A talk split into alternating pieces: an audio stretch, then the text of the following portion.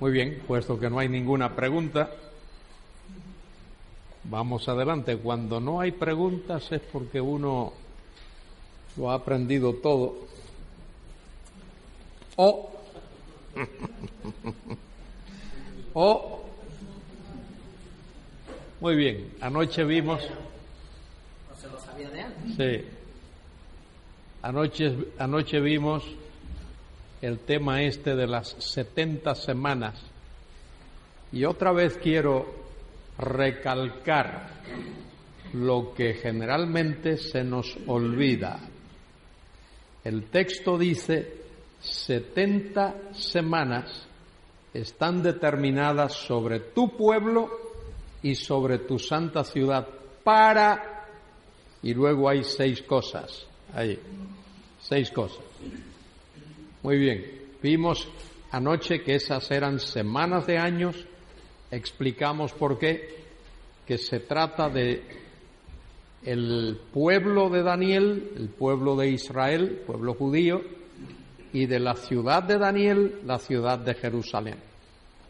Y hasta que esas setenta semanas no se cumplan, esas seis cosas que Dios declara ahí que se han de cumplir sobre el pueblo de Daniel y la ciudad de Daniel no se van a cumplir. De manera que desde la salida de la orden para restaurar a Jerusalén hasta el Mesías príncipe, siete semanas y sesenta y dos semanas, que hacen un total de sesenta y nueve o cuatrocientos ochenta y tres años. Eso está eh, muy claramente estipulado por el hecho, dice la, enciclopedia británica, dice que la fecha de la antigüedad más exacta que hay es la del reinado del rey Artajerjes. ¿eh? Lo dice la, la enciclopedia británica, que es este personaje mencionado aquí, Nemías 2, y dice Nemías que en el año 20 de Artajerjes eh, ocurre esto. Y el año 20 de Artajerjes es precisamente esta fecha, el 4 de marzo del año 444, mes de Nisan, día primero. Y luego entonces las eh, 69 semanas, que serían un total de mil, eh, perdón, 173.830 días, eh, abarca precisamente hasta el 29 de marzo del año 33 después de Cristo, que es el día cuando el Señor hizo su entrada triunfal, así llamada, mal llamada, que nosotros llamamos el Domingo de Ramos.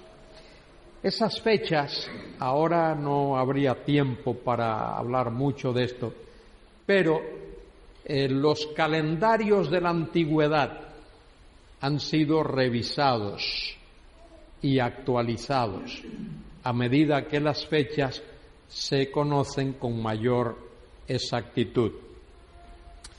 Sabemos que el rey Herodes el Grande murió en el año 4 antes de Cristo. Ahí tenemos un problema, porque si el Señor nació en tiempos del rey Herodes el Grande, y Herodes murió en el año 4, eso significa antes de Cristo que el Señor tuvo que haber nacido antes del año 4 antes de Cristo, porque si no tendríamos un gravísimo problema de historia ahí. Bueno, el Señor debió de haber nacido entre el año 6 y el año 4 antes de Cristo porque cuando los sabios del oriente fueron a Jerusalén y preguntaron dónde está el rey de los judíos que ha nacido, Herodes les indicó, eh, bueno, primero mandó a llamar a los escribas, luego instruyó a aquellos sabios que fueran a Belén y luego que regresaran para informarles. Los sabios dirigidos por Dios no hicieron eso porque sabían que Herodes era un malvado y Herodes los iba a matar Entonces se fueron secretamente y cuando Herodes se enteró de aquello, dio una orden que eh, mandó a matar, que se matasen a todos los niños de dos años abajo. Entonces, si Herodes murió en el año 4, eso debió de haber ocurrido cerca del año 6 antes de Cristo, para que hubiese ese periodo de dos años. De manera que eh, el Señor Jesucristo eh, no murió a los 30 años, como a veces cantamos en algunos de nuestros himnos. Seguro que los que compusieron esos himnos tenían muy buenas intenciones, pero no tuvieron oportunidad de estudiar los calendarios. El Señor Jesucristo seguro que murió por el año 33 de la era cristiana y tendría ya entre 36 y 37 años cuando murió. Muy bien. Luego, el, el, Mesías príncipe es nuestro Señor Jesucristo. Ahora hay un periodo de tiempo entre la presentación del Mesías príncipe, que repito, es el día cuando Él se ofrece a la nación de Israel como su rey. Como su rey. Ahí termina la semana 69. La cruz no ocurre dentro de la semana 69 y mucho menos dentro de la semana 70. Ocurre en este periodo que es una especie de paréntesis profético. Ahí ocurre la muerte de Cristo en la cruz, su resurrección, su ascensión a la gloria la venida del Espíritu Santo el día de Pentecostés, el nacimiento de la Iglesia, la destrucción de Jerusalén en el año 70, la diáspora, entendéis la palabra diáspora, ¿verdad? Pues de sobra conocido, es el, eh, eh, eh, el esparcimiento, el exilio del pueblo judío a partir del año 70 por todas prácticamente todas las naciones del mundo. Primero fuera de la Palestina, luego en Europa, en distintas naciones de Europa, cuando las Américas son descubiertas en el año 1492, pues ellos emigran, muchos de ellos, a las Américas, de manera que hay pueblo judío en todas las naciones de la tierra. Muy bien, luego se habla allí en Daniel 9:27 de otra semana.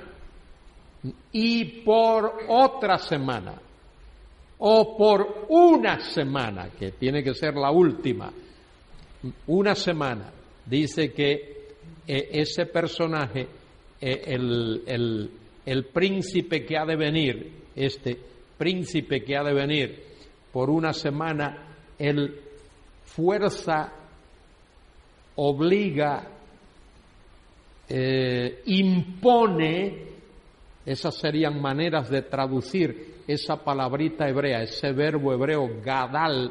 Gadal significa fuerza, algo fuerte. Entonces, en su forma verbal sería imponer, obligar, cualquiera de esas expresiones. Él obliga un pacto a la nación de Israel por una semana, que es esa última semana de años, esa última semana de años, esos últimos siete años. Esa semana de años no se ha cumplido todavía, está por cumplirse. Esa es la semana que falta para completar las setenta semanas profetizadas por Daniel a partir del versículo 24 del capítulo, del capítulo 9. Esa semana se divide ahí mismo en ese versículo en dos mitades, 1260 días cada mitad, o 42 meses cada mitad, o tiempo, tiempos y la mitad de un tiempo cada mitad. Durante esa semana es cuando, o al principio de esa semana, cuando el príncipe que ha de venir que es el anticristo, que es la bestia, que es el hijo de perdición, el hombre de pecado, el engendro de Satanás, surge ahí. ¿eh? Ahí surge. Ahora, eh, aquí no está, aquí no está eh, puesto en este, pero el rapto de la iglesia tiene que ocurrir antes de esta semana, antes de que comience esta semana, tiene lugar el rapto de la iglesia. Entre el rapto de la iglesia y el comienzo de esta semana, seguro que habrá un periodo de tiempo. ¿De cuánta duración? No sé, y no sé que haya nadie que lo sepa. Uno puede especular. Pero lo que sí es cierto es que la gran tribulación no comienza al día siguiente de haber ocurrido el rapto. Es más, lo digo ahora por si a alguien le interesa y quiere anotarlo, que lo anote porque estas cosas se olvidan. Estas cosas se olvidan. Quiero que entendáis esto. El acontecimiento que marca, que señala el comienzo de la gran tribulación no es el rapto. Que eso es lo, la impresión que a veces se ha dado por ahí cuando se ha enseñado este tema. Y eso es erróneo. Eso es erróneo. ¿Mm? Tenemos que ser lo más precisos posible a la hora de explicar las escrituras y la teología. Quiero repetir eso. El rapto no es el acontecimiento que señala, que marca el comienzo de la gran tribulación. El acontecimiento que señala el comienzo de la gran tribulación es cuando el príncipe que ha de venir, el cuerno pequeño, la bestia, el anticristo, el hijo de perdición, el hombre de pecado, todos esos nombres, firme, concierte ese pacto con la nación de Israel. Es la concertación de ese pacto. Cuando Israel acepte ese pacto de ese personaje, eso es lo que marca el comienzo de la gran tribulación. Porque eso es lo que marca el hecho de que el anticristo surge ¿eh? surge en el escenario de la historia como tal, como lo que va a ser. De manera que esta semana es la semana de la gran tribulación. Eh, los, los juicios de la gran tribulación, los juicios de la gran tribulación son señales de la venida en gloria de Cristo a la tierra. El Mesías regresa con poder. Apocalipsis 19:11. Juan vio el cielo abierto, vio el cielo abierto y a uno que cabalgaba un caballo blanco. Y eso es importante. Mire, el, cuadro ahí hay que entenderlo dentro de su contexto histórico cuando un tribuno romano, un general, para que nos entendamos mejor, romano, salía a conquistar un territorio, una nación, llevaba su ejército, iban bien armados, y siempre llevaba un caballo blanco al ir. Nadie montaba ese caballo blanco cuando iba.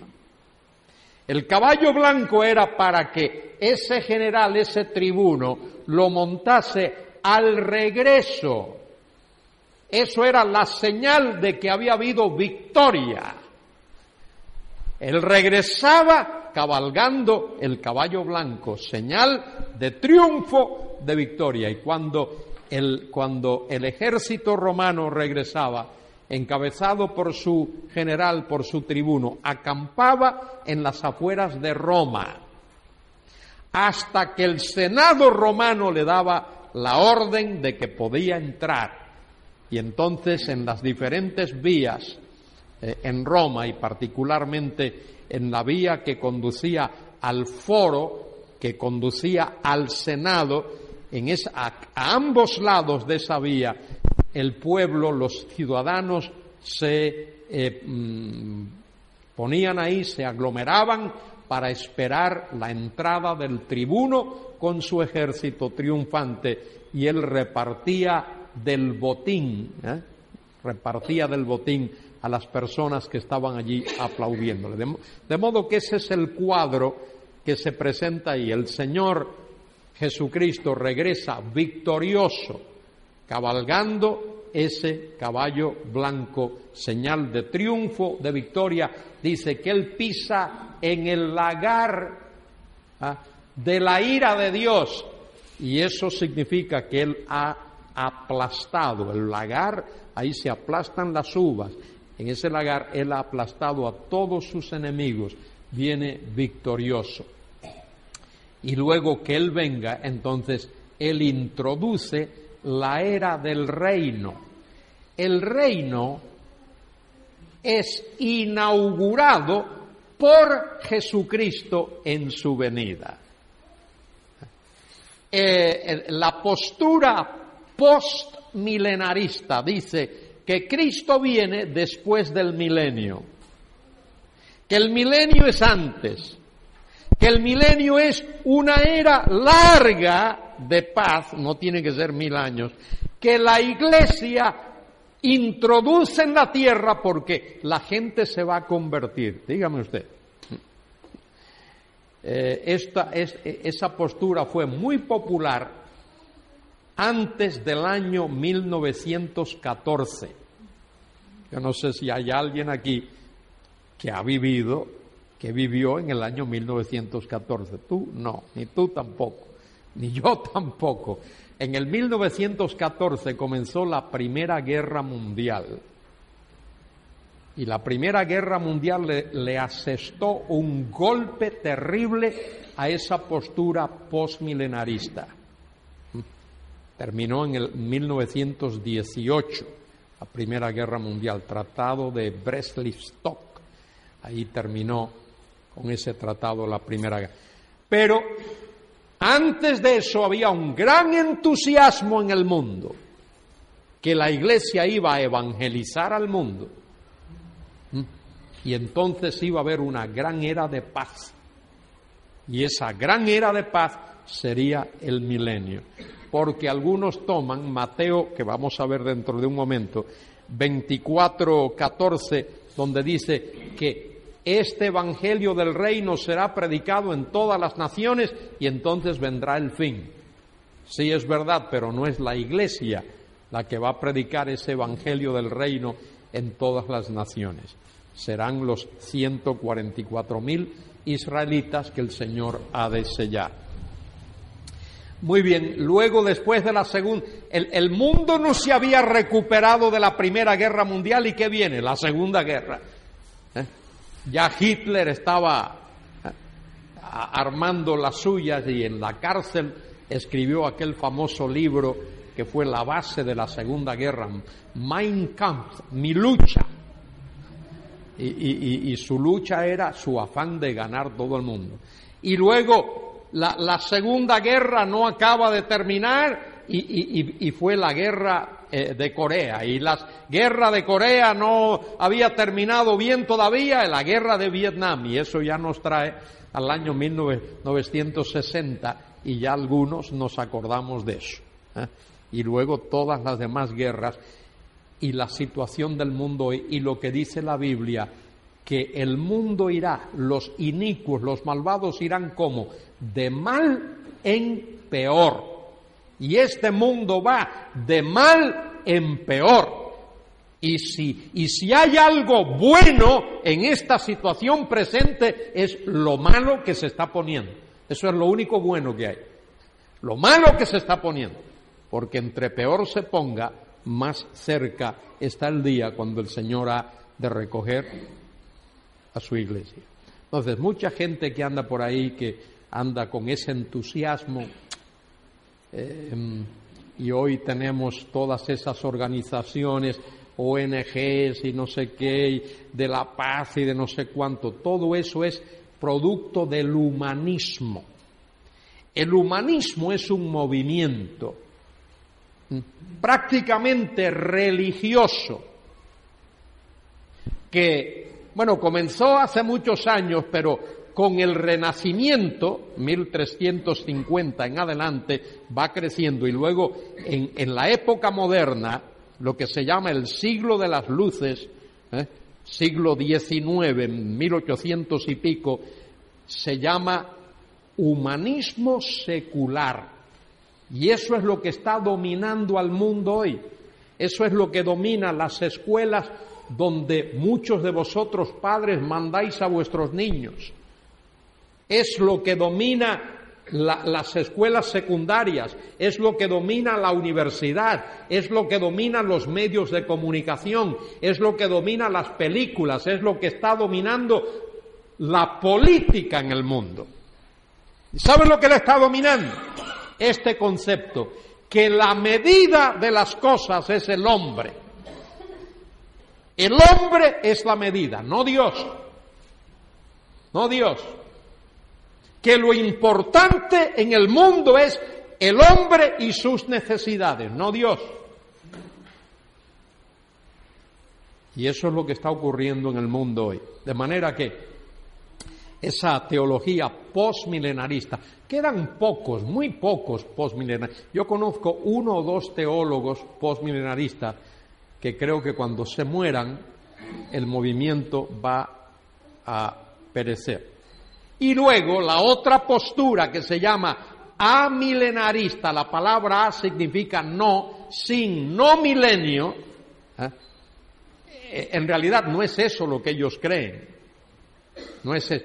Lo que ellos dicen es que no habrá un reinado terrenal de Cristo en esta tierra terrenal que dure mil años. Eso es lo que ellos niegan.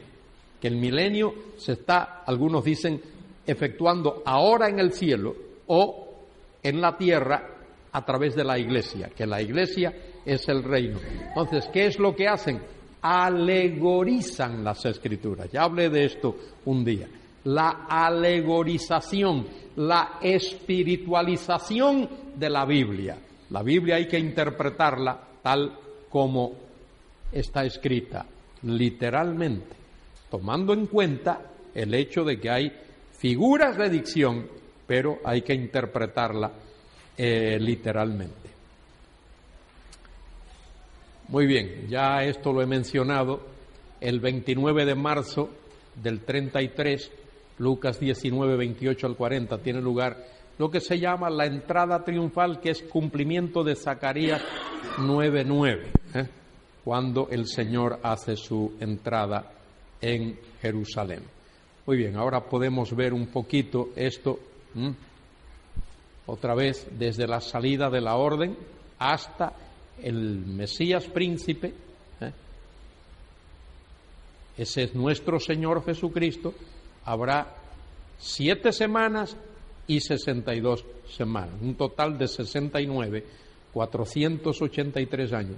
Y luego habla del príncipe que ha de venir, que es el que aparece en Apocalipsis, capítulo 6, versículo 2. ¿Os acordáis lo que ocurre allí en Apocalipsis 6? ¿Mm? Ah, no, no os acordáis. ¿Mm? El Señor el Cordero comienza a romper los sellos de un rollo. Ese rollo contiene todos los juicios que Dios va a derramar sobre este mundo, toda la revelación de esos juicios sobre este mundo. Ese rollo, dicho con otras palabras, contiene la manera como Dios va a consumar su plan eterno. ¿Cómo Dios va a consumar su plan eterno? Y entonces el Cordero es el único digno de desatar esos sellos. Y cuando Él rompe o desata o quiebra el primer sello, dice que se escucha una voz que dice, ven, y en vuestras Biblias dice, y mira. Pero eh, esa última expresión, y mira, esa no está en, los mejores manuscritos y creo que eso alguien lo añadió ahí porque pensaba que le daba mejor sentido, pero no. El texto dice nada más ven. Ven es una orden. Es una orden que Dios le da a quién? Al, al príncipe que ha de venir. Que aparece allí cabalgando un caballo blanco porque intenta imitar a Cristo, lleva un arco, pero no lleva flechas y sale conquistando y para conquistar. Y luego, cuando rompe el segundo sello, aparece un jinete que cabalga un caballo bermejo, rojo, rojizo, color ladrillo, diríamos.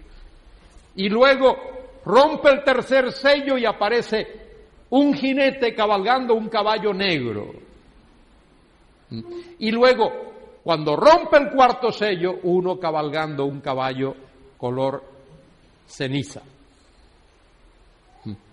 y a uno le da la impresión de que se trata de cuatro jinetes y en realidad no son cuatro jinetes, es uno solo con cuatro características diferentes. El primero es la figura de ese personaje que sale como un hombre de paz, el anticristo. Pero poco tiempo después de él hacer su entrada, se convierte en un hombre de guerra. Por eso el caballo es rojo, color sangre, color ladrillo, bermejo. Luego, el caballo negro, porque la guerra trae hambre.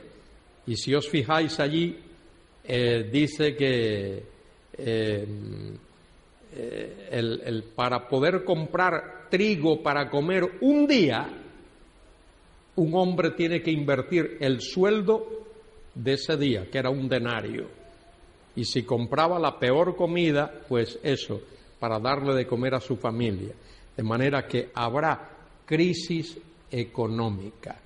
Y, hago esta advertencia, ¿eh? porque eh, si vosotros escucháis las noticias y sois hombres, aquí hombres y mujeres que trabajan, pues uno oye, escucha las noticias del empleo, del desempleo, de los sueldos, de la bolsa y de los bancos y de no sé qué y de no sé cuánto. Mire, un día el mundo va a recibir, ¿eh? es probable que nosotros no estemos aquí, pero el mundo va a recibir la gran noticia de que ha habido un colapso económico en el mundo, un colapso económico en el mundo las bolsas y los bancos y todo lo que tiene que ver con especulación. Porque bancos y bolsas y, comercio, todo eso tiene que ver con especulación. Hoy lo tenemos, pero a lo mejor mañana no, no lo tenemos.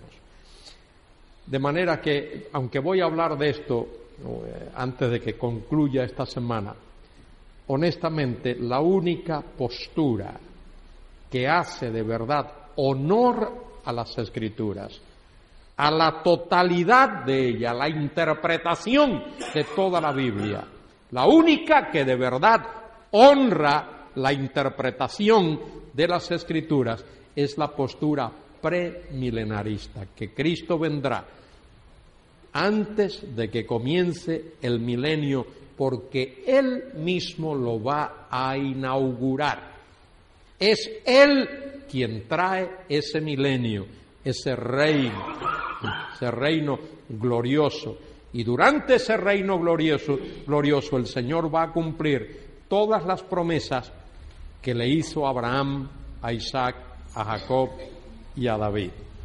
Y en esta tierra, por primera vez, por primera vez, la humanidad va a experimentar paz, paz verdadera, justicia verdadera, santidad verdadera y la gloria de Jehová se va a desplegar por toda la faz de la tierra como las aguas cubren el mar.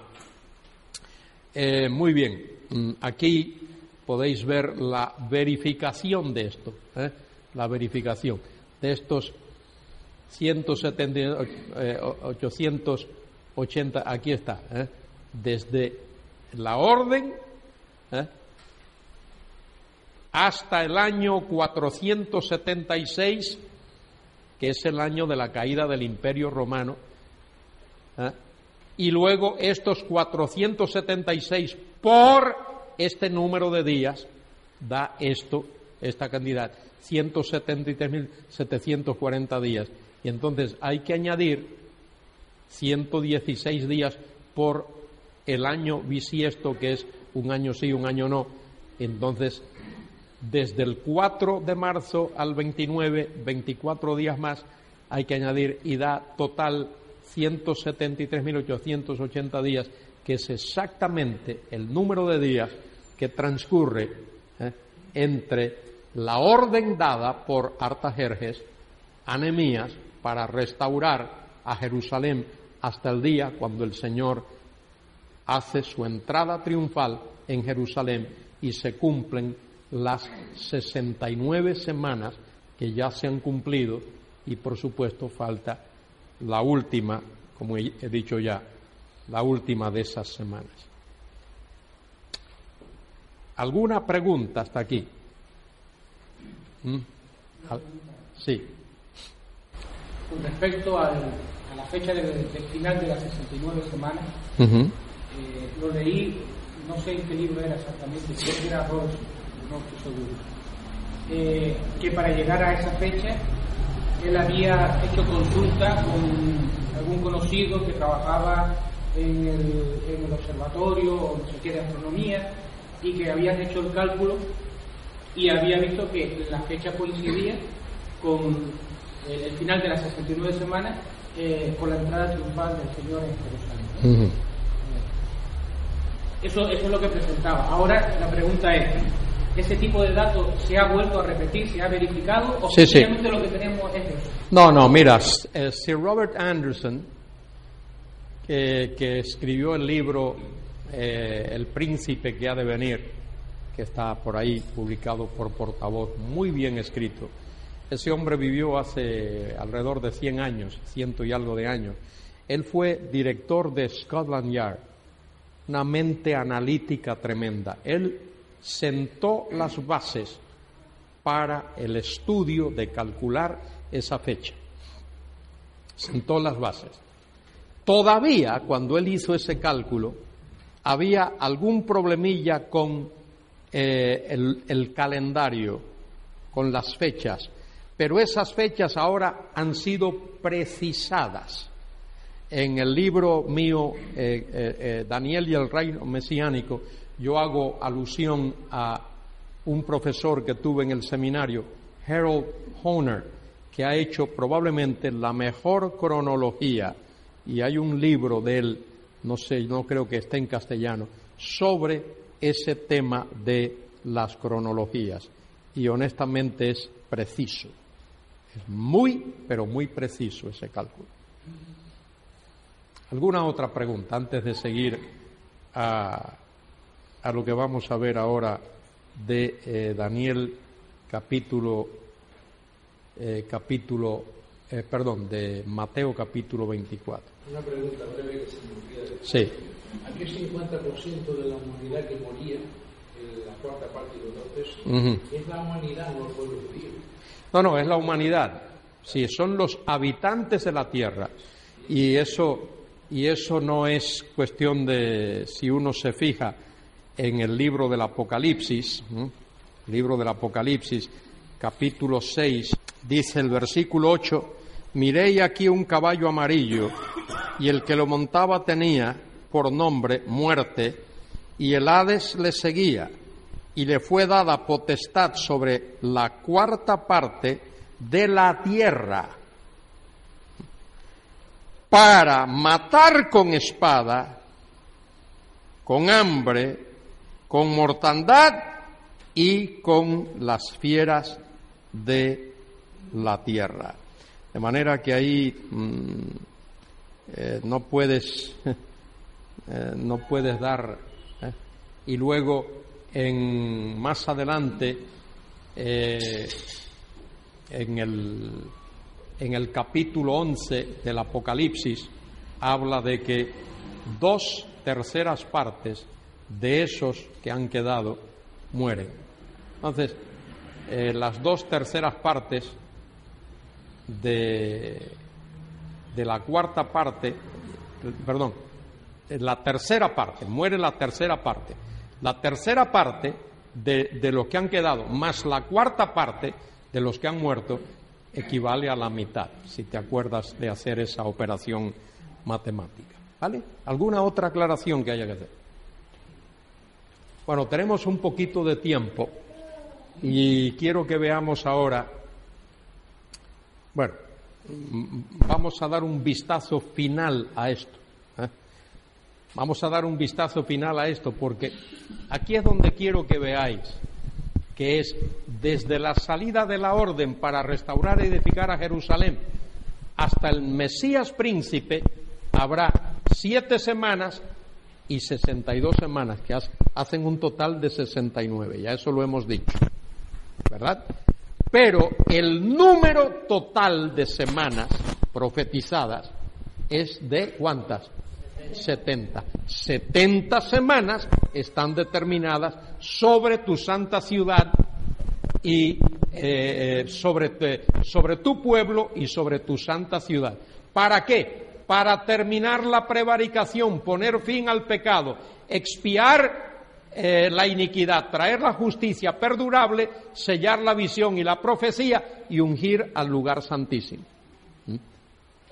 70 ¿Mm? semanas están determinadas y falta una semana. Cuando esa semana se cumpla, esto se va a cumplir. ¿eh? Cuando esta última semana se cumpla, que hará un total de 70 semanas, entonces esto se cumple en la nación de Israel. Porque en los postreros días, dice la Escritura, eh, Zacarías capítulo 13, versículo 8 en adelante, en los postreros días habrá un remanente de la nación de Israel que alzará sus ojos al Mesías, conocerá al Mesías, se convertirá y ese será el remanente en el cual Dios ha de cumplir esas promesas hechas a Abraham, a Isaac, Jacob y David. Muy bien, Mateo capítulo 24. Mateo capítulo 24.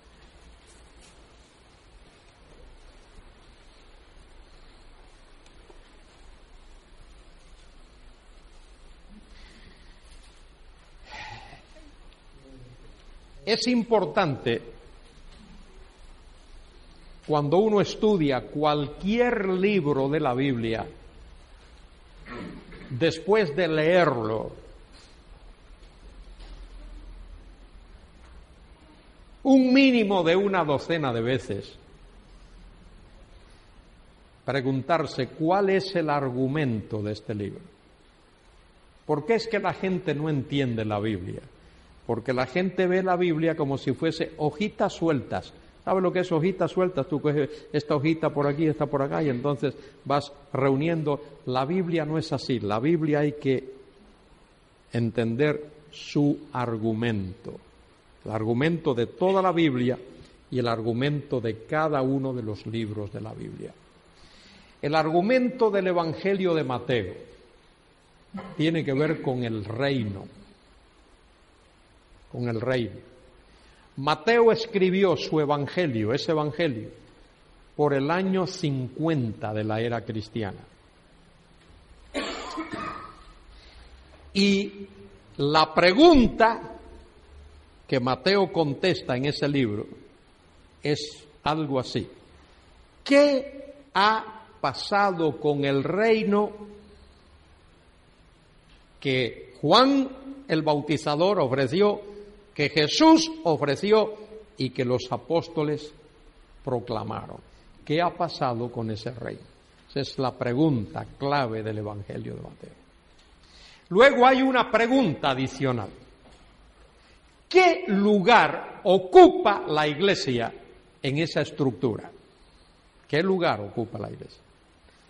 Y Mateo comienza hablando precisamente así, libro de la genealogía o del Génesis de Jesucristo, hijo de David, hijo de Abraham. Hijo de David lo conecta con el reino Hijo de Abraham lo conecta con las naciones de la tierra. porque Dios le prometió a Abraham, en tu simiente serán benditas todas las familias de la tierra. Y según Pablo en Gálatas 3, 16 y 17, esa simiente a través del cual todas las familias de la tierra serían benditas es Cristo.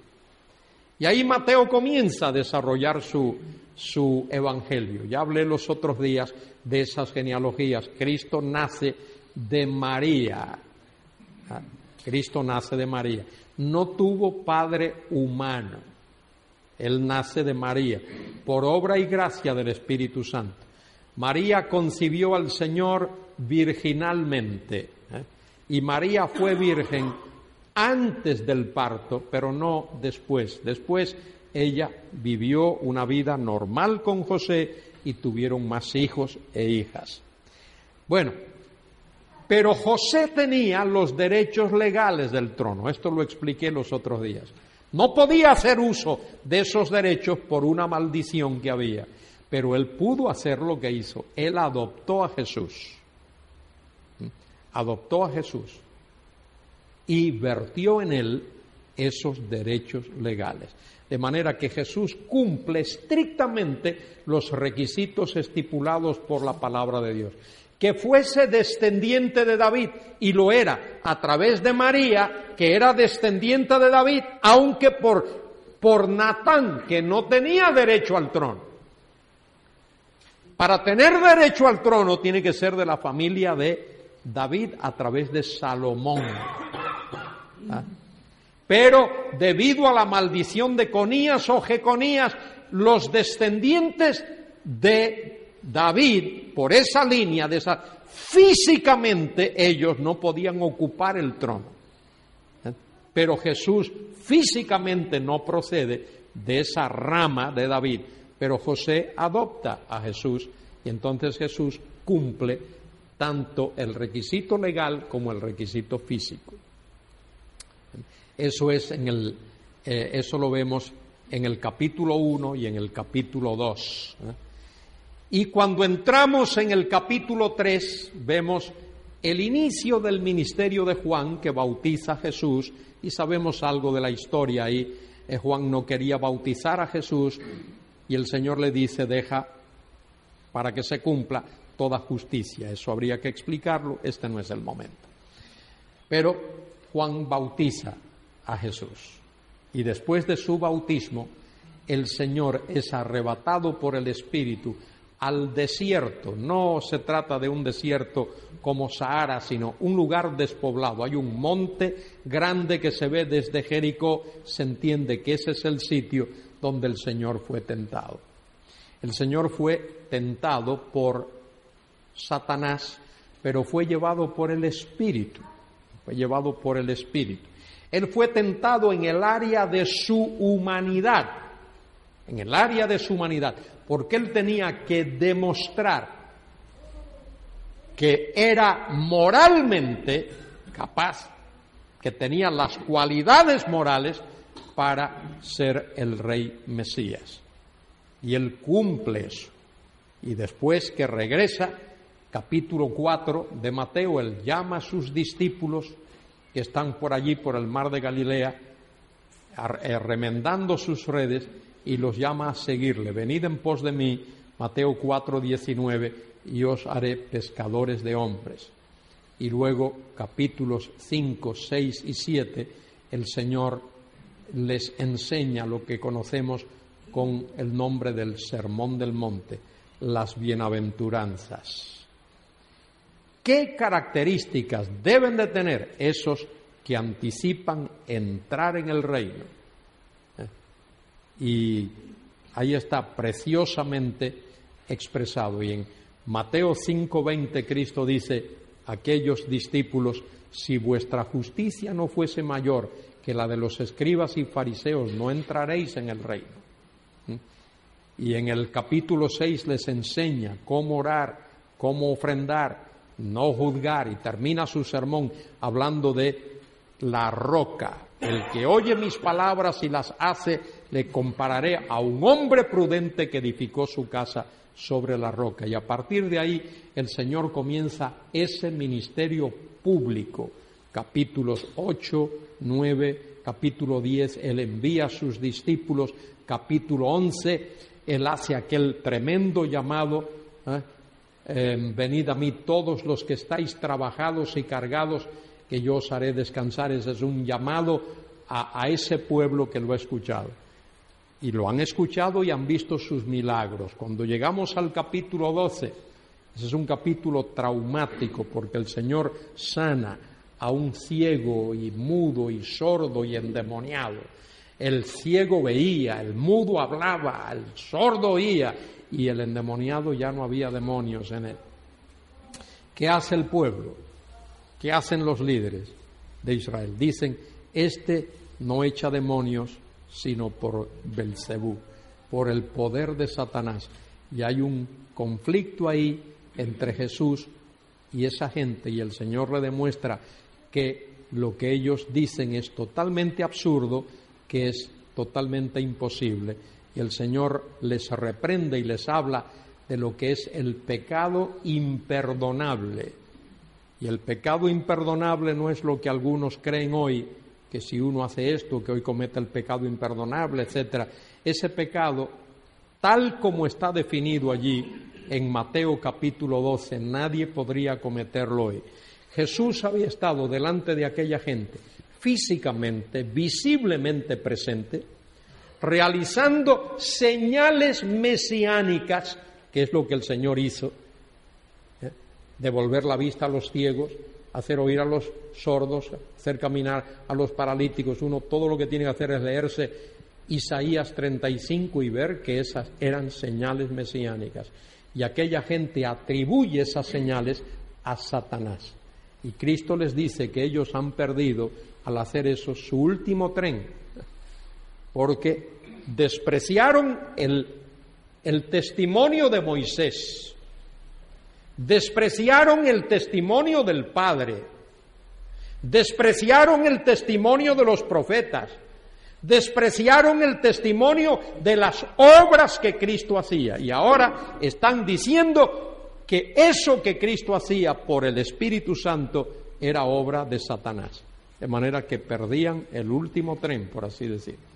Y a eso se refiere el Señor cuando habla del pecado imperdonable. Cuando llega al capítulo 13, ¿de qué habla el capítulo 13? De las parábolas. El Señor a partir de ahí no enseña a ese pueblo incrédulo como lo había hecho antes, ahora les enseña por parábolas, porque las parábolas tienen la virtud de revelar o de esconder. Y a esa gente, para que no la carga de su pecado no les sea más pesada, el Señor les esconde esas verdades ¿eh? y a los discípulos se las revela. Y así, de ahí en adelante, a partir de ahí, el Señor dedica su tiempo solo a instruir a sus discípulos. Ya no está instruyendo a las multitudes, aunque a veces aparezca que lo está haciendo, pero su interés primario es los discípulos. Cuando llegamos al capítulo 16, es cuando van a Cesarea de Filipos y él pregunta a los apóstoles quién dicen los hombres que es el Hijo del Hombre. Y ya sabéis lo que Pedro contesta. ¿eh? Unos dicen esto y esto, pero vosotros, ¿quién decís que soy? Tú eres el Cristo, el Hijo del Dios viviente. Y el Señor le dice, bienaventurado eres Simón, hijo de Jonás, porque no te lo reveló carne ni sangre, sino mi Padre que está en los cielos. Y yo te digo que tú eres Pedro, y sobre esta roca edificaré mi iglesia. A partir de ahí, el Señor comienza a hablar de su iglesia. Luego lo hace otra vez en el capítulo 18. Al terminar, a, partir de ahí, de ese de eso. Dice que el Señor comienza a enseñarle a los discípulos que era necesario que Él muriese en la cruz que sufriese de, sus, de los escribas, de los fariseos, de los sacerdotes, que lo matasen, pero que él iba a resucitar de entre los muertos. A partir de ahí, antes no le había dicho eso, es a partir de ese momento cuando él le dice eso a los discípulos. Y, em, y eh, eso es en el capítulo 16, en el capítulo 17, los lleva al monte de la transfiguración y allí Él se transfigura. Su cuerpo comienza a irradiar luz. Tan asombrados están los discípulos, los tres que están allí, que creen que están en el reino. Creen que están en el reino. Bien sería que hiciésemos tres pabellones, uno para ti, uno para Moisés, uno para Elías, y que nos quedemos aquí. Ellos pensaban que aquello era el reino, pero el Señor solo les dio un anticipo de lo que va a ser el reino. Bueno, y a partir de ahí el Señor va descendiendo por así, bueno, nunca se desciende, siempre se sube para ir a Jerusalén, pero Él se dirige a Jerusalén y en el capítulo 23 del Evangelio de Mateo eh, es uno de los capítulos más duros de todo el Nuevo Testamento, cuando el Señor repetidas veces llama a los escribas, a los fariseos y a los sacerdotes hipócritas, ciegos guía de ciegos, etcétera, etcétera. Y, cuando eh, ellos están enfurecidos con eso, que las palabras del Señor y de la incredulidad de ellos, ellos habían pedido señal, danos señal. El Señor le dice, a vosotros, esta generación maligna y perversa no se le va a dar señal, la señal de Jonás. ¿eh? Y la señal de Lot, la mujer de Lot. Y así, esas son las señales. Pero dicen, no le, no le voy a dar ninguna señal. Ya el Señor les había dado muchas señales y ellos habían, las habían rechazado todas. Y el capítulo 23 de Mateo, vosotros bien sabéis, termina con aquel aquella nota trágica. El Señor dice, Jerusalén, Jerusalén, que matas a los profetas y apedreas a los que te son enviados. ¿Cuántas veces quise juntar a tus hijos como la gallina junta sus polluelos debajo de sus alas y no quisiste? He aquí vuestra casa os es dejada desierta, porque os digo que desde ahora no me veréis hasta que digáis, bendito el que viene en el nombre del Señor. ¿Mm? Y ahí el Señor sella esa relación con esa gente. Está en la ciudad de Jerusalén, está con sus discípulos y dice que, que el Señor salió del templo y, se iba y los discípulos comenzaron a enseñarle los edificios del templo. Ese era el templo de Herodes. Era el templo que se había construido en tiempos de Zorobabel y Esdras, pero el templo aquel era muy humilde y Herodes lo había, lo había remodelado, lo había embellecido. Cuarenta y pico de años estuvo ese templo en esa etapa de remodelación y debió de haber sido una estructura bellísima tremenda estructura. Y los discípulos querían un tanto impresionar a Jesús con aquello. ¿Por qué esto es importante? Porque el templo era el centro de la vida del judío. Sin un templo el judío no puede adorar a Dios debidamente. Entonces ese era el, el centro de su vida. Y ahora el Señor les dice a estos hombres, Veis todo esto, de cierto os digo, que no quedará aquí piedra sobre piedra que no sea derribada. ¿Mm? Qué terrible para aquellos hombres. Todo esto va a ser derribado. No quedará piedra sobre piedra. Y ellos quedarían totalmente eh, atónitos, compungidos, frustrados, qué sé yo cuántas cosas.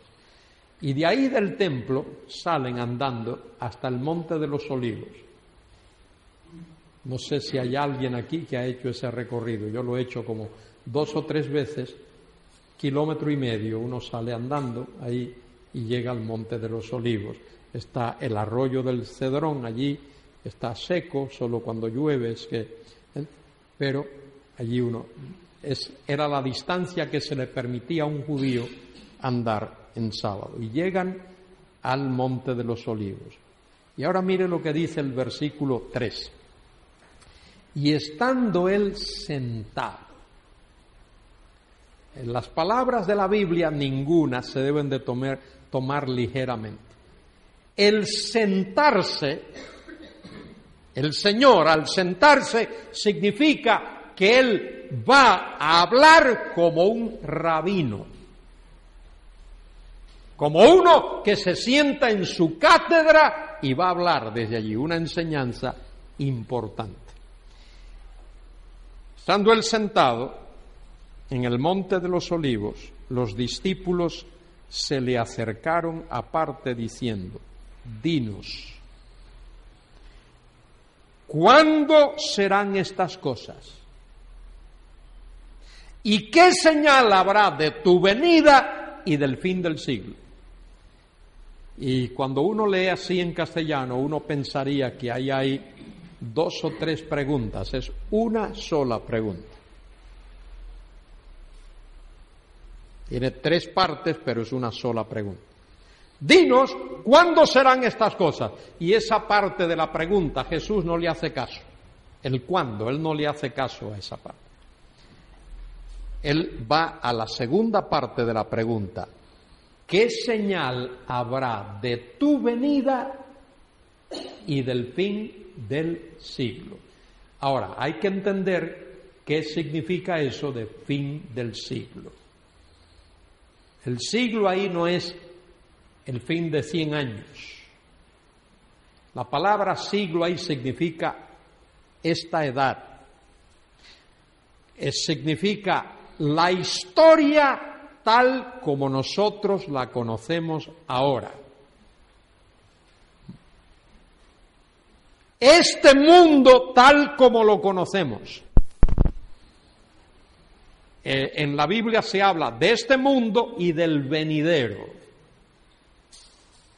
Este mundo del cual tú y yo formamos parte ahora, Dios soberanamente ha permitido que el manejo de este mundo esté en las manos de seres angelicales.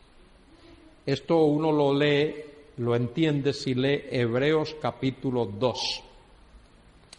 Hebreos capítulo 2 explica eso, que el mundo venidero no será dejado en las manos de ángeles, no será dejado a la potestad, bajo la potestad de ángeles.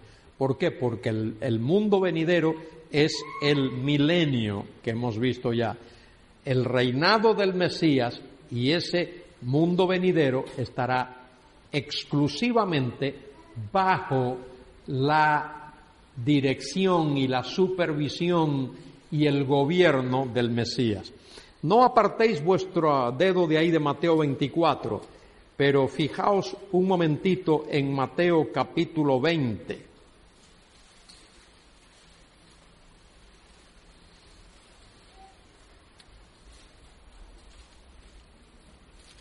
Momentito, Mateo Mateo 19.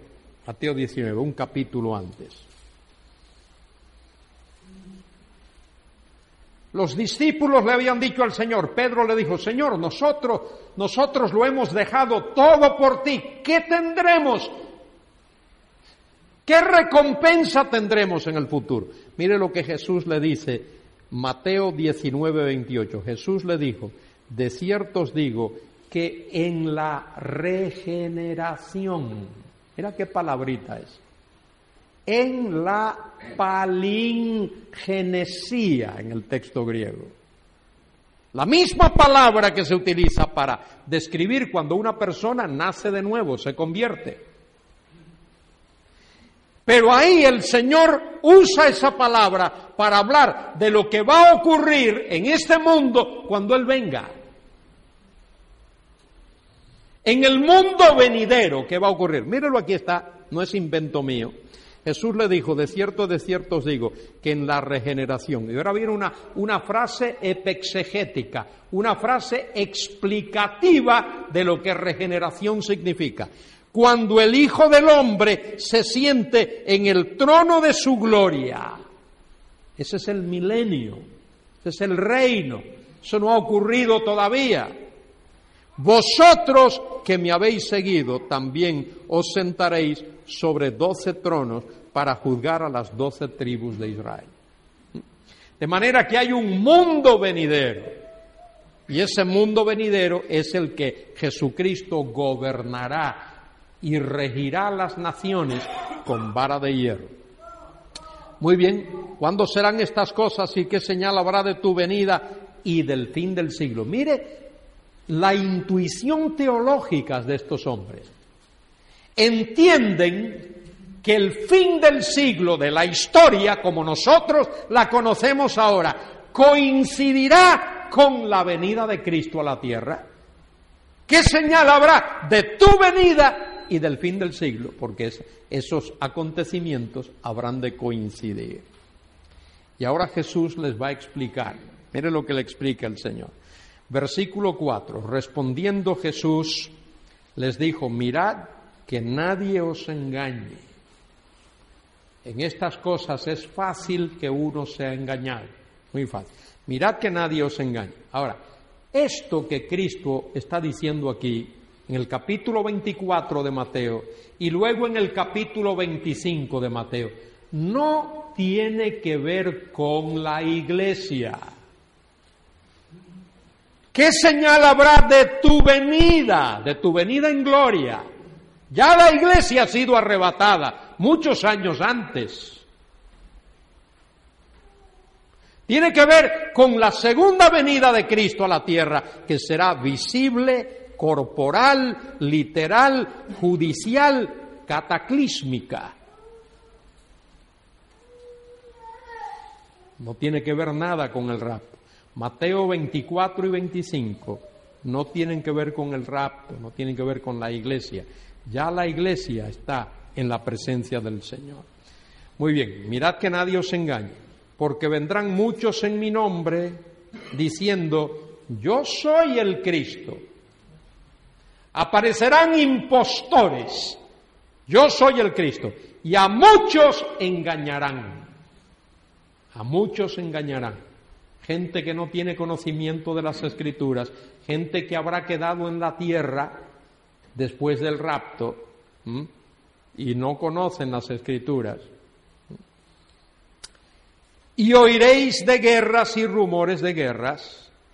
Mirad que no os turbéis, porque es necesario que todo esto acontezca, pero aún no es el fin. Habrá guerras y rumores de guerras en ese tiempo, mucho más de lo que hay ahora, porque todo ese periodo de la tribulación, todo ese periodo será de guerras. ¿eh? Ese hombre que cabalga el caballo blanco, luego cabalga el caballo bermejo, guerra, habrá guerras. El mundo estará dividido en por lo menos cuatro sectores cuatro sectores, ¿eh? cuatro poderíos mundiales. Habrá uno al sur de Israel, probablemente constituido por naciones árabes. Habrá uno al norte de Israel, países que están al norte de Israel, ahí puede estar desde Turquía hasta muchísimos otros, otros, otros países, y de los que en un tiempo formaron parte del bloque soviético. Habrá, habrá otro al oriente, los países asiáticos, China, India, Japón, todos esos. Y luego habrá el bloque occidental encabezado por el anticristo, lo que será el resurgir del antiguo imperio romano. Ya de esto hablé una de estas noches. Muy bien, guerras y rumores de guerra, pero eh, todavía no es el fin, dice el Señor, porque se levantará nación contra nación y reino contra reino, y habrá pestes y hambres y terremotos en diferentes lugares. Esas serán señales de ese periodo de la tribulación, pero serán señales sobrenaturales. Es Dios quien ha intervenido ahí en, todas estas cosas. Y el mundo estará pensando que, que puede encontrarle una solución que el anticristo puede resolver El mundo anda detrás de un brujo. ¿A lo que es un brujo? Alguien que le resuelva sus problemas sin que él tenga que hacer nada. ¿eh? Eso es lo que la humanidad quiere. Un político, un jefe de Estado, un caudillo, un superhombre que le resuelva todos los problemas, sean problemas de educación, de salud, de problemas sociales, todos los problemas que tenga de vivienda, de lo que sea. Bueno, dice el Señor, mire lo que dice, versículo 8, todo esto será principio de dolores. Principio de dolores, dolores de qué? De parto, dolores de parto. Y los dolores de parto las mujeres que han tenido hijos saben que esos dolores, primero comienza un dolorcito, al cabo de varias horas otro dolorcito, y así, pero luego el dolor se va haciendo más intenso y el tiempo entre dolor y dolor se hace más agudo.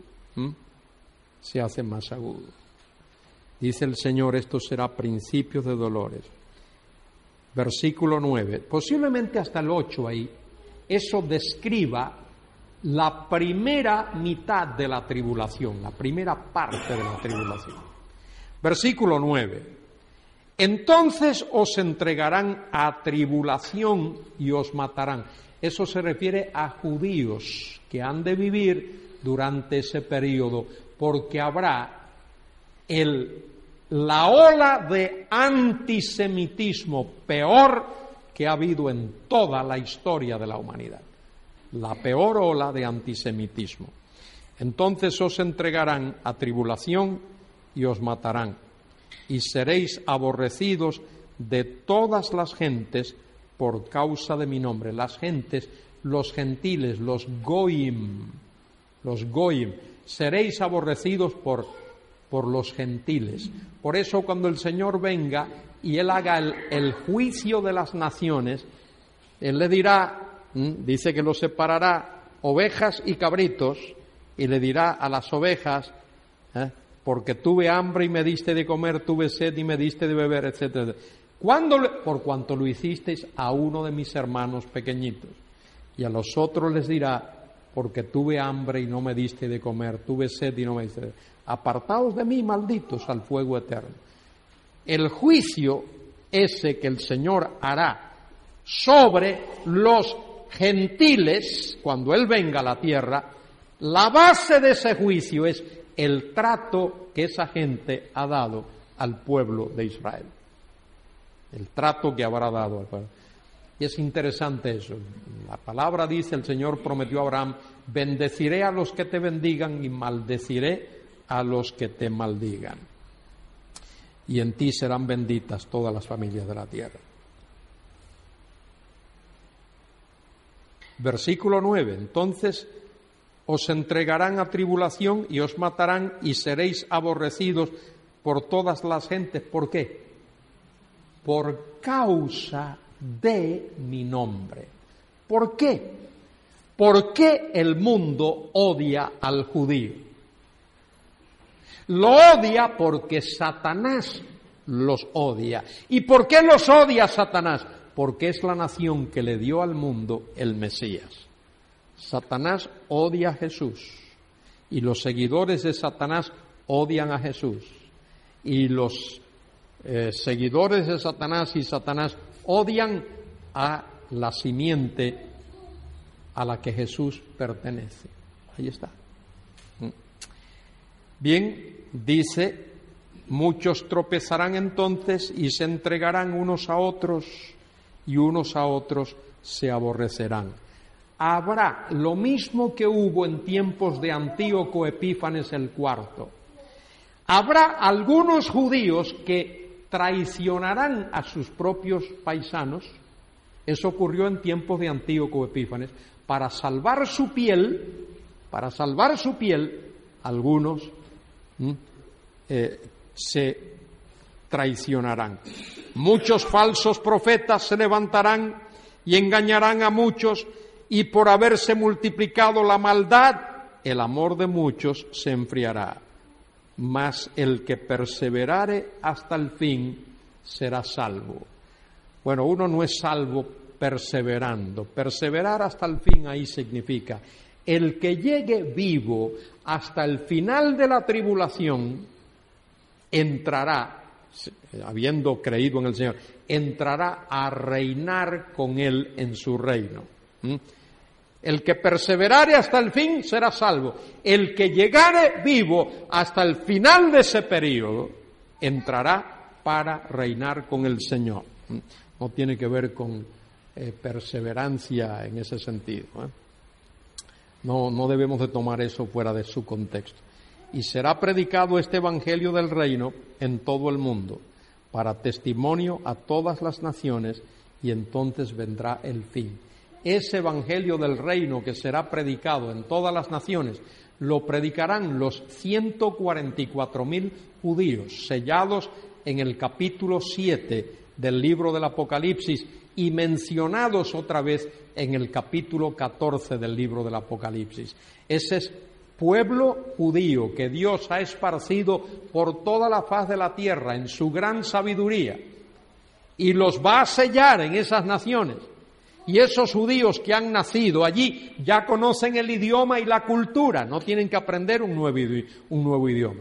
El que nació en Alemania sabe el alemán y conoce la cultura, y en Francia, y en la China, y en el Japón, y en Rusia, y en Brasil, y donde sea. En su gran sabiduría Dios ha esparcido a ese pueblo para que cuando llegue la hora ellos den ese testimonio en todas las naciones Dice, y entonces vendrá el fin. Cuando ese Evangelio, es decir, el hombre no tendrá excusa delante de Dios, ninguna, absolutamente ninguna. En medio de los juicios de la gran tribulación, Dios se acuerda tener misericordia de la humanidad. Y añade el texto, por tanto, cuando veáis en el lugar santo la abominación desoladora de la que habló el profeta Daniel, la abominación desoladora es la persona misma del anticristo que hace acto de presencia allí en Jerusalén e intenta establecer un culto para que el mundo lo adore a él y adore al dragón, porque ese es su fin. ¿Mm? Ese es su fin que el mundo lo adore a Él, el anticristo, y a, y a través de adorarle a Él, adora a Satanás, que es el dragón. Entonces los que estén en Judea huyan a los montes, el que esté en la azotea no descienda para tomar algo de su casa, y el que esté en el campo no se vuelva atrás para tomar capa. Lo que el Señor está diciendo ahí es que será un periodo, esa tribulación, tan terrible que no hay tiempo para uno eh, buscar cosas.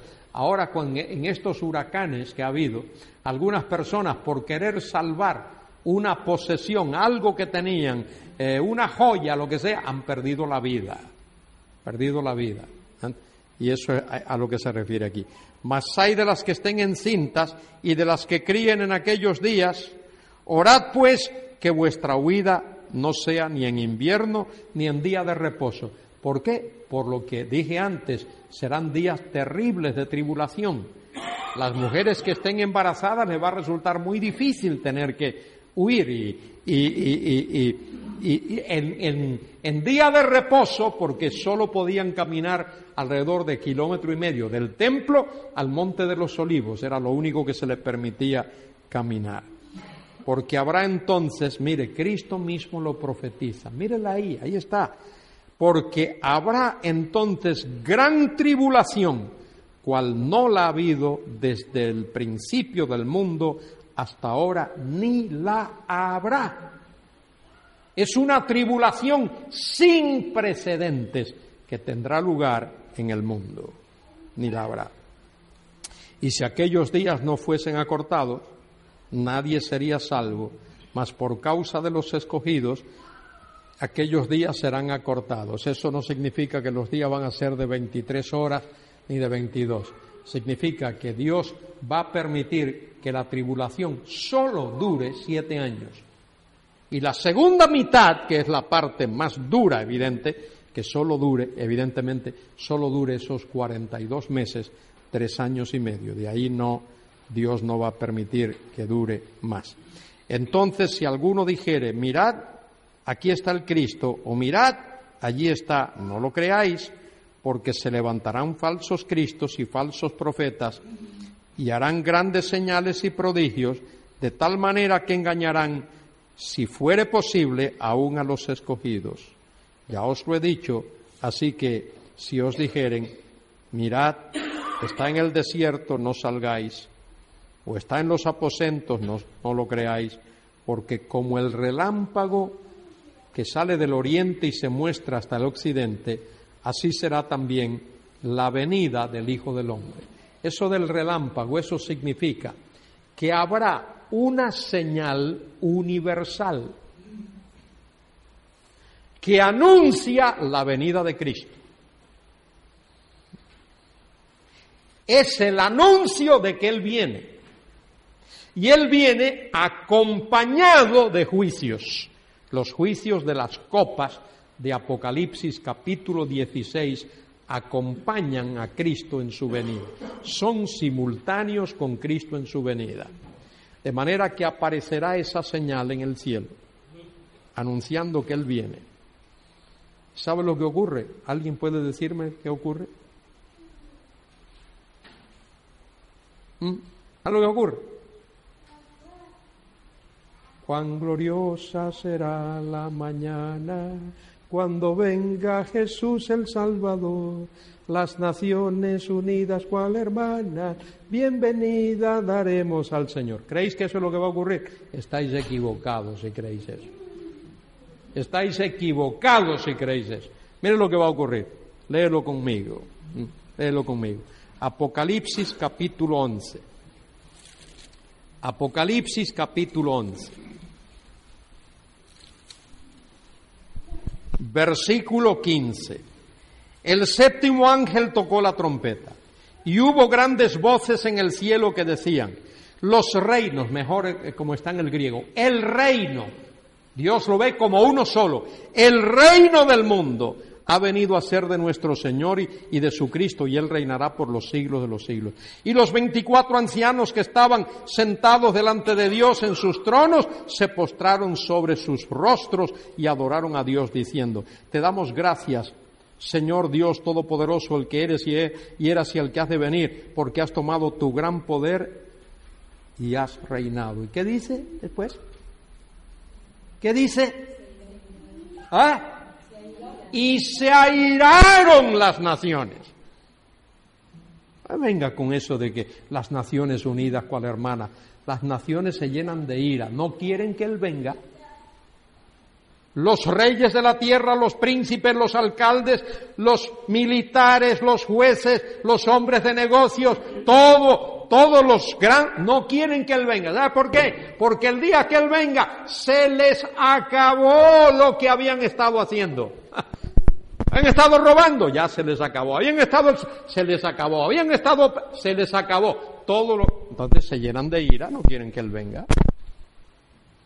Y se airaron las naciones, dice el texto. Y mire, os lo voy a enseñar en otro pasaje. Salmo 2. Salmo 2. Ahí está. Ese pasaje mira, contempla ese día. ¿Por qué se amotinan las gentes, los gentiles? Y los pueblos piensan cosas vanas. Se levantarán los reyes de la tierra y príncipes consultarán unidos contra Jehová y contra su ungido, diciendo, rompamos sus ligaduras, echemos de nosotros sus cuerdas. Eso es lo que dice. ¿Sabe lo que va a pasar? Y el que mora en los cielos los mira y se ríe. Dice, pero ¿qué estáis hablando, tontos? ¿Qué estáis diciendo? Si yo he puesto mi rey sobre Sión, mi santo monte, ¿de qué habláis? ¿De qué habláis? El mundo no se va a llenar de gozo y de alegría cuando sepa, cuando vea esa señal. ¿Sabe lo que va a ocurrir? El anticristo va a reunir sus fuerzas, todos sus soldados, sus millones de...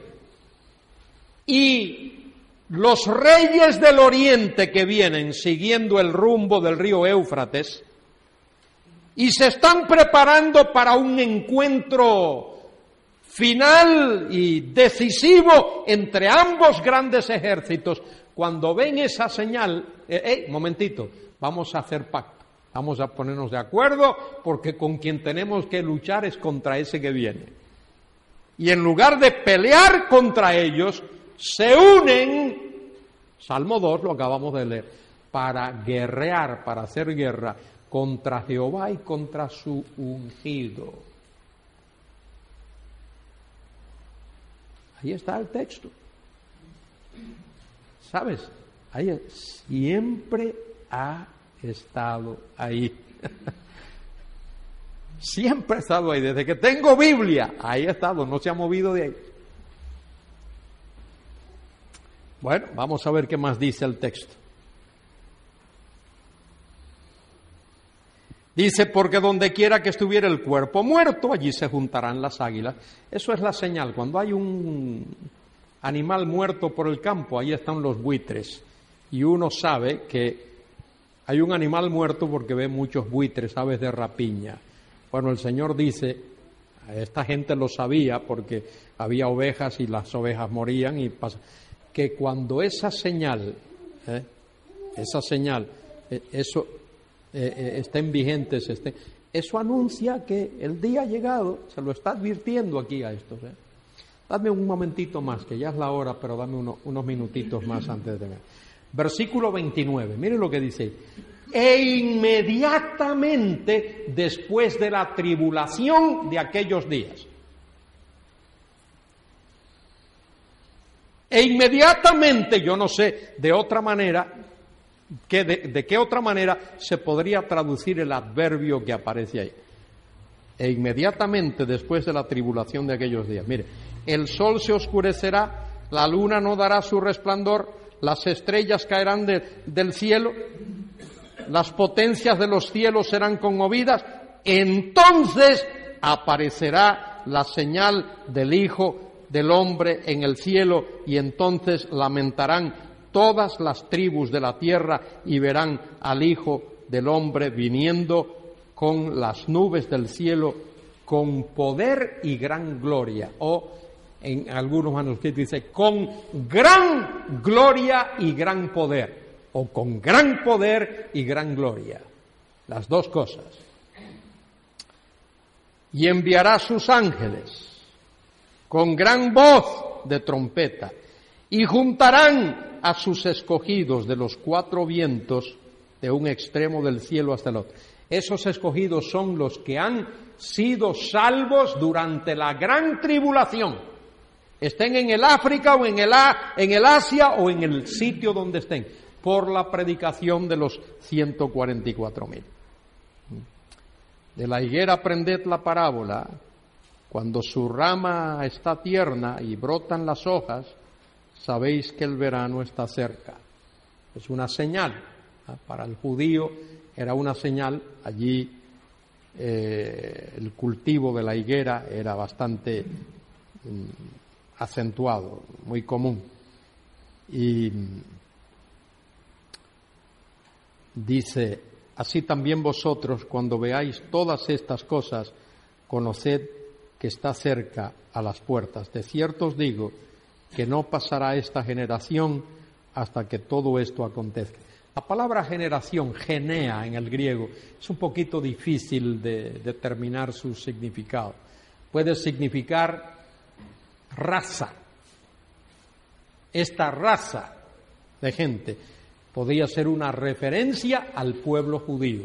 Es decir, que el pueblo judío no será exterminado de la tierra. Dios no lo permitirá a pesar de las persecuciones. O puede significar, como se traduce ahí, generación. Y si es así, es eh, la gente que esté viva en ese tiempo no tiene que ver con algo que esté ocurriendo ahora. Uno dice, no, porque Israel en el año 48 tal, no tiene que ver con eso. Es la gente que esté viva cuando estos juicios de la tribulación tengan lugar. Esa, si significa generación, es esa generación que vea o que experimente o que pase por eh, ese tiempo, eh, esa generación em, permanecerá hasta que todas esas cosas pasen y eh, podía bien significar raza y entonces referirse a la nación de Israel como nación, que Dios cumple su promesa y no va a permitir que esa nación sea destruida. Muy bien, dice el Señor, el cielo y la tierra pasarán, pero mis palabras no pasarán.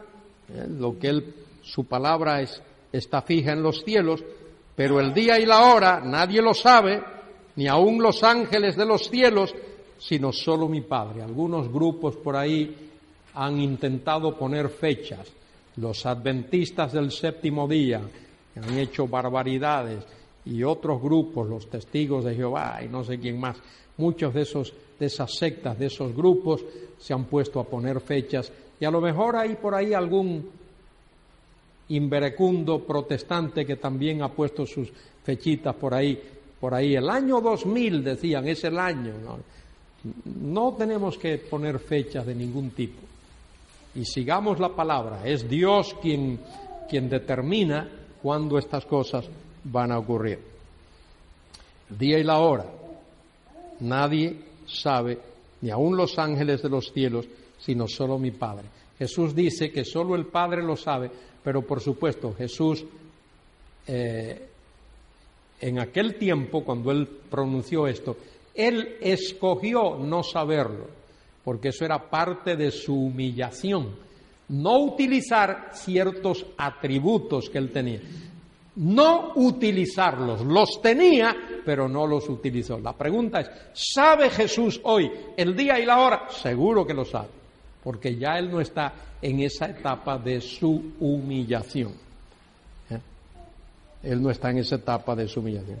Más como en los días de Noé, así será la venida del Hijo del Hombre. Porque como en los días de Noé, del diluvio, estaban comiendo y bebiendo, casándose y dándose en, casamiento, hasta el día en que no entró en el arca. Y no supieron, dice ahí, no entendieron, no supieron, tenían su mente totalmente entenebrecida, no entendieron hasta que vino el diluvio y, dice ahí, se los llevó, los arrastró, dice el texto original, los arrastró a todos. Así será también la venida del Hijo del Hombre. Entonces estarán dos en el campo, el uno será tomado, el otro será dejado, dos mujeres moliendo en un molino, la una es tomada y la otra. Eso no tiene nada que ver con el rapto, por favor, ya el rapto ocurrió mucho antes. Eso tiene que ver cuando el Señor venga, quién está preparado de ese pueblo suyo, de ese pueblo judío, y quién no el que es tomado es al revés que con el rap. El que es tomado es tomado para juicio, ese muere. El que es dejado es dejado para que entre a reinar con el Señor en su reino. En el rapto, el que es tomado es el salvo, el que es dejado es el que no es salvo. Pero aquí es al revés. El que es tomado es tomado para juicio, el que es dejado es dejado para que reine con el Señor en, su reino. E, y, luego, a partir de ahí, varias veces hay advertencias respecto de su venida. El hecho de que aquellos que estén vivos en esa época deben de estar alertas esperando ese día. Y eso tiene una aplicación para nosotros. Debemos de vivir nosotros cada día como si este fuese el día cuando el Señor nos ha de llevar a su presencia. Planeamos como si fuésemos a estar aquí 50 años más, pero vivimos como si este fuera el último día de nuestra existencia aquí en este mundo. Muy bien, no hay preguntas, ¿verdad que no? Lo dejamos ahí. Esta grabación es de la propiedad exclusiva de Grata Certeza. Predicamos a Cristo. Puede encontrar otros materiales bíblicos en nuestra página gratacerteza.blogspot.com. Si desea compartir, además de solicitar permiso, en todo caso debe indicar la fuente grata certeza que Dios le bendiga.